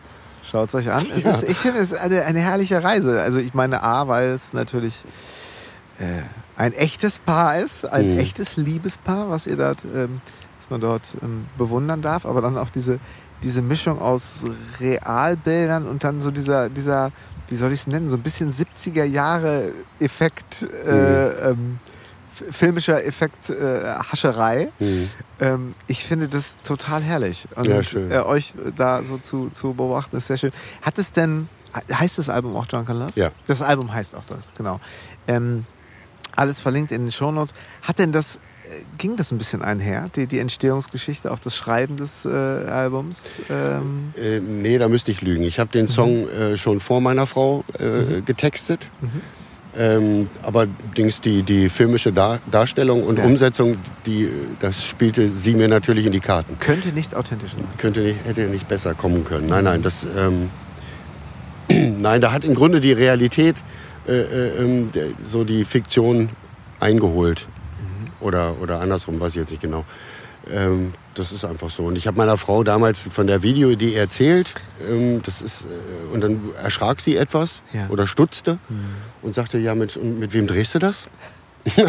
und dann habe ich gesagt, ja, Mensch, mit dir. Blöde ich doch Frage. keinen Ärger. äh, und so, ich kann ja nicht mit einer anderen Frau rumknutschen. Und äh, bin jetzt verheiratet. Und dann haben wir das äh, mit einem Kumpel zusammen gedreht, der auch uns eine sehr private Atmosphäre geschaffen Mhm. hat, dass wir da eben auch wirklich äh, uns ganz frei fühlen konnten. Und meine Frau hat das super gemacht, finde ich. ja. Und ähm, meine Angst war, dass das so kitschig wird. Also der, äh, wir haben dann manche Szenen natürlich auch, wie man das so macht, nochmal gedreht, wie ich hier hinterherlaufe und sie so festhalte und sie sich sie so lachen muss und ist ja nicht alles natürlich dort. Das ist ja wurde ja Nee, gedreht. ja, ne? und nee. das Licht muss stimmen und so und dann Ja, drehst du eben Sachen und dann habe ich auch irgendwann zu Kai Ole, so heißt der Kumpel von mir, Kai Ole Petersen, ganz toller Typ, gesagt, aber Kai, bitte keine kein Werbetrailer. Ne? Das ist jetzt, also es soll wirklich, wir müssen echt aufpassen, dass das nicht zu kitschig wird. Ja. Und ich bin ja auch gebranntes Kind. Ne? Und äh, um, um nochmal jetzt die 2000er wieder Ja. hervorzukramen. So. Ich wollte da nicht irgendwas machen, wo ich nicht hinterstehen kann. Und das ist uns aber gelungen. Also, Voll. Ja. Also habe ich das dann vielleicht nur so, so ähm, interpretiert, aber weißt du, was ich meine mit diesen, das, das sieht so ein bisschen so wie so, so alte Filmeffekte. Ja. Das wechselt ja immer. Und Ja, ja, dadurch- das ist die das wird dann ja so ein bisschen überzeichnet in dem Mhm, Moment. genau. Ne? Und das löst, finde ich, jegliche Gefahr, dass es kitschig sein könnte. Jetzt mal Ich- abgesehen davon, wenn es vielleicht eben gespielt hättest mit einer Schauspielerin, oh, das hätte natürlich dann schon Wäre anders vielleicht zu dicke können. gewesen. Ne? Genau, aber dieses Überzeichnete macht es. Ja, die, der, die Inspiration waren die alten Hitchcock-Filme Ja. und so. Also, wo die eben wirklich im Studio ihre Autofahrten, weißt du, wo einer Genau. am Lenkrad dreht, der Ja. Wagen be be bewegt sich aber gar nicht oder andersrum. Ähm, ich glaube, die, über den Dächern von Nizza habe ich ein paar Tage vorher noch geguckt und Geil. dann schrieb ich Kai Ole, pass auf, genau so möchte ich das. In der Greenbox Fahrrad fahren und hinter uns absurde Sachen passieren auf unserer Radtour. Parallel zu den realen Szenen. Und, und so ist es eine schöne Mischung aus, aus eben dieser, dieser überzeichnet, überzeichneten Form und eben natürlicher Liebesgeschichte geworden. Schön. Wie schreibst du so ein Album oder wie geht ihr daran? Es ist, ich meine, das ist natürlich das musikalisch in dem Bereich, wo ihr euch da bewegt, äh, geht es ja von bis. Das ist ja, glaube ich, intime Storytelling, äh, die ihr macht, bis hin, das Ganze ist ja bis nach Las Vegas äh, äh, ausbaufähig. Ja. Ähm, wie geht ihr daran? Sagt ihr, okay, das muss jetzt muss in, in, in, in allen Formaten so ein bisschen funktionieren? Soll es eine Allgemeingültigkeit haben? Oder sagt ihr schon, ach, nächstes Jahr würden wir dann schon ganz gerne einfach mal viele Big Band Shows beispielsweise spielen? Ja, das ist bei uns äh, tatsächlich saisonal ganz gut verteilt. Also Mhm. das Jahr über würde ich jetzt mal sagen, gebe ich am meisten Duo-Konzerte. Ja. Jetzt in der Corona-Zeit natürlich erst recht, Ja, klar. ne, weil kleine Bühnen und kleines Publikum und so. Das ist ja auch vielleicht auch ein Stück weit so, so, ein- so ein Erfolgskonzept, dass ich eben so, so flexibel bin. Ja. Ne? Also eben auch für kleine Gagen das durchaus äh, Genau. realisieren kann. Und kleine Bühnen und, und es gibt eben Giuliano Rossi in vier verschiedenen Größen. Und das endet dann eben mit einer Big Band, wo wir dann äh, 15 Leute sind auf der Bühne. Und, äh, oder Leute sind, die bezahlt werden müssen.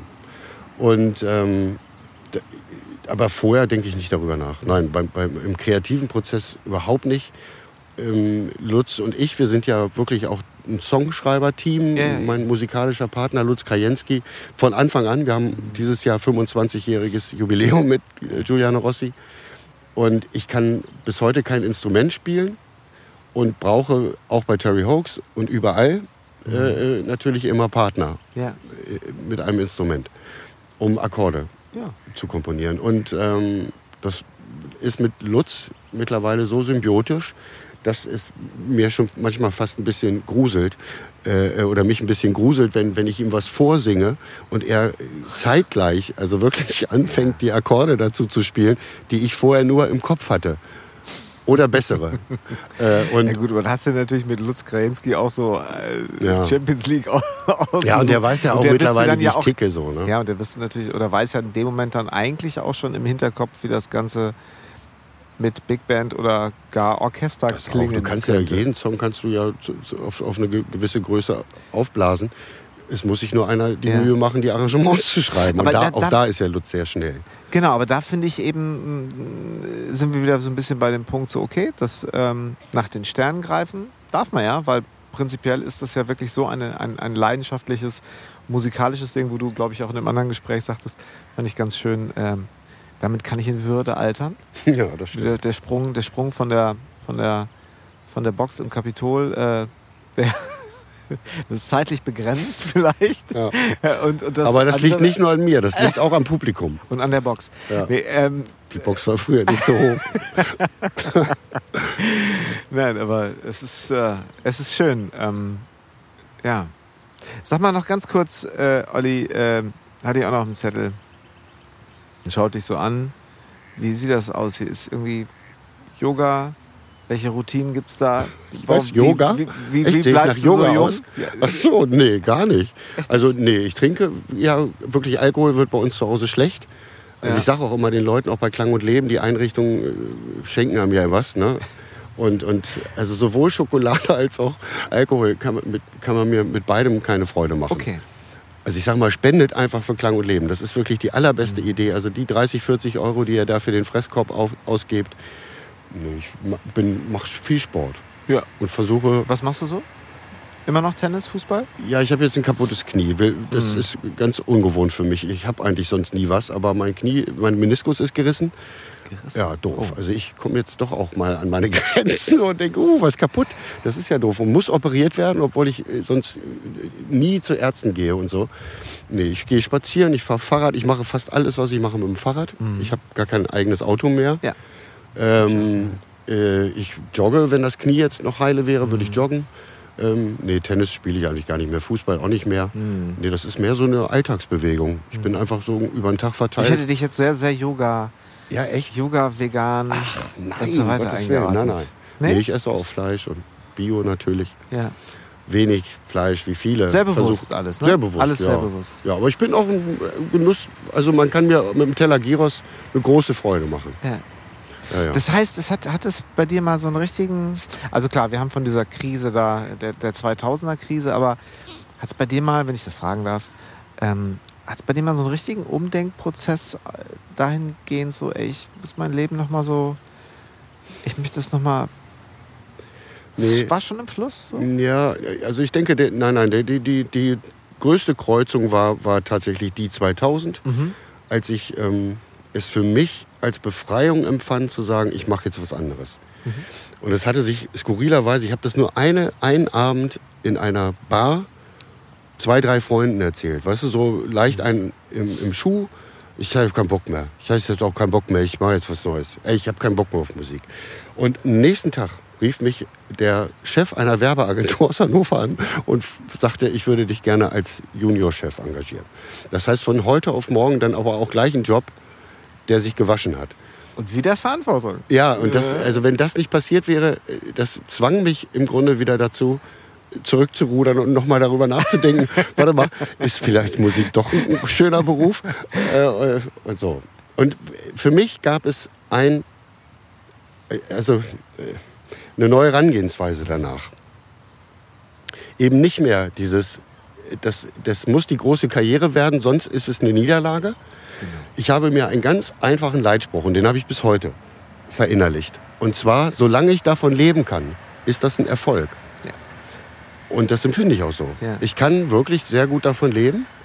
Ich kann sogar was zur Seite legen für schlechte Zeiten, Hm. oder, beziehungsweise für, fürs Alter.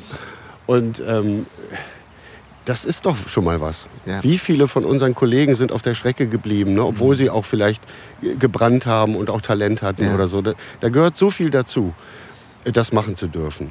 Und natürlich kann ich mich mit Leuten vergleichen, wo ich mir vorkomme wie eine Wurst. Aber ich kann mich auch mit Leuten vergleichen, wo ich sage, Mensch, ich habe echt noch Glück gehabt. Und ich kann stolz sein auf das, was ich erreicht habe. Ja, und vor allen Dingen, wie, wie du es eben nanntest, dieses würdevoll Altern mit der Musik. Dann vielleicht ist dann halt, sitze ich halt irgendwann auf dem Hocker. Ja. Geht aber auch, kann ich eigentlich auch ganz gut. Ja, die Körperlichkeit sowieso, weißt du, aber auch wenn es die kleinen Bühnen sind, auch die Ja. kann man voller Würde betreten. Ja, ne, die, da, die das sowieso. Und diese, diese, so. diese Handlungsfähigkeit zu bleiben, okay, nicht zu wissen, wir brauchen das und das Budget, sonst kann ich diesen, diesen Apparat gar nicht stemmen. Ja. Das kann ich mir auch nicht schön reden oder schön rechnen, Hm. sondern zu sagen, okay, wir können als Duo los und wir werden. Ähm, es ist anders als äh, mit einer Brass Section, aber nicht.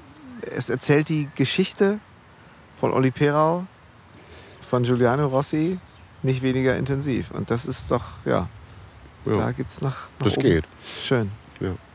Olli, ich habe gehört, morgen fährst du in Urlaub. Genau, ja, heute Abend genauer gesagt. Ja. Unsere Vermieterin ist immer so nett, dass sie sagt, wir können auch ruhig die Nacht vorher schon kommen. Ne, weil Bettenwechsel ist ja immer tagsüber und die sind natürlich jetzt heute Mittag raus, die vor uns drin waren. Und Genau. Jetzt fahren wir heute Nacht dahin. Ich fahre immer gerne abends. Ja, habt ihr. Können die Mädels schon mal pennen, Schön. hinten auf der Rückbank und ich fahre. Ja, Höre leise Musik. herrlich. Ich werde gleich auf dem Rückweg mal das Drunk and Love Album nochmal hören. Hm, schön. Das habe ich mir nämlich.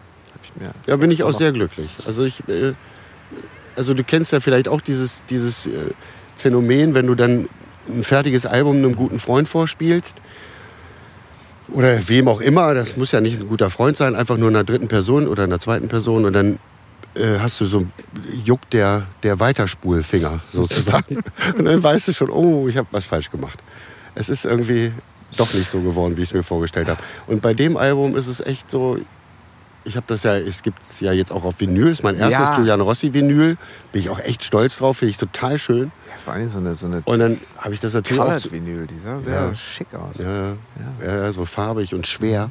Ja. Und dann habe ich das zu Hause aufgelegt auf meinen alten Torrens Torrens-Plattenspieler und Legende. auf die Legende. Und, und dann ich, bin ich so rumgelaufen in der Wohnung und habe sich so die Musik verteilen lassen Mhm. in der Wohnung und dachte, doch, echt schön. Also ich habe das auch, dadurch, dass Lutz auch bei Giuliano Rossi sehr, sehr viel Arbeit macht, Mhm. übernimmt und ich nicht in jede, jeden Entstehungsprozess der Streicher, der, der gewisser Sounds und so involviert bin, kann ich das auch mit einem gewissen Abstand und auch einer, einer angenehmen Überraschung hören, Mhm. meine eigene Musik und denke, ach guck mal, das habe ich noch gar nicht gemerkt, dass er das von links nach rechts gedreht hat. Das ist ja geil.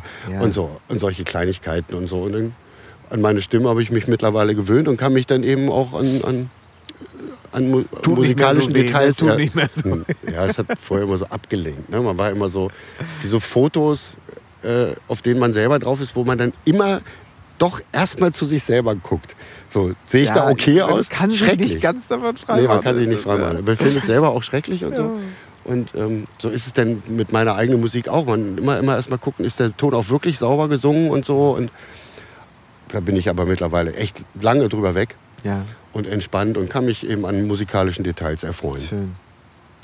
Ähm, wenn ihr jetzt ins Meer fahrt, nur abschließend Frage noch, ist es, ähm, ist es für dich eher mal das Meer oder die Berge? Ist es Stille, die du brauchst? Oder ist es, was ist es? Also ähm, ich habe mich äh, dieses Jahr noch mal durchgesetzt, dass wir ans Meer fahren, weil, wir, äh, weil ich eigentlich mein ganzes Leben lang immer nur hauptsächlich an die Nordsee gefahren bin. Ich bin so ein Nordsee-Typ. Ja, Mag das Klima da, ich mag das Raue und ich auch, ja. ähm, den Geruch und da bin ich wirklich frei. Fühle ich mich sehr, sehr frei. Also wenn wir über den Nordostseekanal rüber sind, so spätestens da bin ich im Urlaub. Und, ähm, oder sagen wir mal, nee, eigentlich ist Quatsch, Elbtunnel ist die Grenze. Aus dem Elbtunnel früher in hinten raus. Dänemark auch häufiger mal? Ja, meine Eltern sind ganz viel nach Sylt gefahren. Ah ja. Und es gab zwei, drei Urlaube auch in Dänemark. Ah, okay. mhm. Mit Tennisspielen am Strand und so, ne? an dem plattgefahrenen Strand. Genau. Ja. Und meine Frau ist aber eher Berge. Ah, und, ja. und da man ja in der Ehe Kompromisse schließen muss, und da habe ich gesagt, okay, dieses Jahr nochmal Nordsee und dann fahren wir aber nächstes Jahr mal nach Südtirol oder sonst Ja. irgendwo. Ich glaube, dass ich da auch ganz begeistert sein Boah, könnte. Mit Sicherheit. Ich war schon total geflasht, als ich das erste Mal auf den Brocken gewandert bin. Ja. Und dachte ich schon, so schön ist das hier. Wieso Ja, hat ne? mir das nie jemand gesagt? Genau. Was für eine Aussicht. Sagt's keinem weiter, es sind noch nicht so viele Leute hier. Ganz Echt krass. Ja. Also ich meine, der Harz ist ja für jeden, für jeden äh, alpin äh, erfahrenen Menschen ein Witz. Aber ich find's t- super. Ja, aber dafür, dass da. man da so schnell ist, von Ja. Mhm. hier aus auch, äh, finde ich, habe ich, also ich habe ja sogar bei uns das Mittelgebirge, ähm, den Teutoburger Wald von Münster aus. Also das habe ich ja neu entdeckt für mich mit 40 Minuten Fahrzeit und Wanderwegen und Kletterfelsen, wo ich dachte, okay, ich bin einen Tag raus und ich bin wirklich raus. ja, es ist ja beim Harz genauso. Man fährt etwas über eine Stunde. Genau. Je nachdem, wenn man jetzt in den Ostteil des Harzes fährt, Mhm. natürlich ein bisschen länger, eineinhalb. Aber ähm, jetzt in der Corona-Zeit haben wir ganz viel Zeit da verbracht, meine Frau und ich. Also wir sind sogar auf dem Weg, uns die äh, Wandernadel zu erwandern. Also meine Frau hat mir zum Geburtstag das Harzer Wanderheft geschenkt. Also das war natürlich auch ein bisschen lustig gemeint, aber wir Herrlich. verfolgen das trotzdem voller Ernst. Ja, natürlich. Ähm, und man sammelt dort an verschiedenen Stationen Stempel. Ja. Und wenn man dann 280 Stempel zusammen hat, kriegt man eine Wandernadel. Also die wird, wenn wir sie dann irgendwann wirklich haben, äh, auf jeden Fall einen Ehrenplatz kriegen bei. Sollten wir irgendwann mal eine zweite Podcast-Folge aufnehmen, in naher oder weiterer Zukunft, möchte ich die Wandernadel an deinem Ja. Revers. Ja, ich gebe mir. Mühe. Es, es sind ganz schön viele Stempel, die man braucht, aber ich gebe mir Mühe. Gib Gas. Olli, vielen Dank. Schönen Urlaub. Danke, danke. für deine Zeit. Es war eine große Freude. Ja, fand ich auch. Schönes Gespräch. Danke. Dankeschön. Das war drei Fragen von Elvis. Heute mit Oliver Perau aus dem Stadtpark in Hannover. Ich äh, habe euch alle Infos zu Olli in den Shownotes verlinkt. Schaut da unbedingt vorbei. Hört in seine Musik rein, sein aktuelles Album. Äh, müsst ihr auschecken. Ihr müsst Terry Hawks euch anschauen, wenn ihr es irgendwo könnt. Das ist ein großes Erlebnis und das werde ich auch hoffentlich ganz bald wieder tun. Mich fasziniert Klang und Leben sehr. Auch dazu habe ich euch Infos in die Shownotes gepackt, wenn ihr euch informieren wollt, weil ich glaube, dieses Thema ähm, gar nicht präsent genug sein kann und äh, genug Öffentlichkeit bekommen kann. Äh, faszinierendes Projekt. Ähm, ich freue mich, wenn ihr Lust habt, euren Freunden von diesem Podcast zu erzählen. Ich freue mich, wenn ihr ihn abonniert, dann könnt ihr keine Folge verpassen. Ähm, ja, wenn ihr Lust habt, einen, einen Kommentar zu schreiben, da wo man so Kommentare schreiben kann, freue ich mich natürlich auch. Äh, ich freue mich auch über Kritik, Anregungen und, und Feedback unter dreifragen.janlöchel.de. Ähm, aber vor allen Dingen freue ich mich auf die nächste Folge, wenn wir uns wieder hören, hier an dieser Stelle ganz bald. Herzlichen Dank für eure Aufmerksamkeit. Ich weiß es sehr zu schätzen und bedanke mich bei meinem heutigen Gast, Oliver Perron. Bis bald.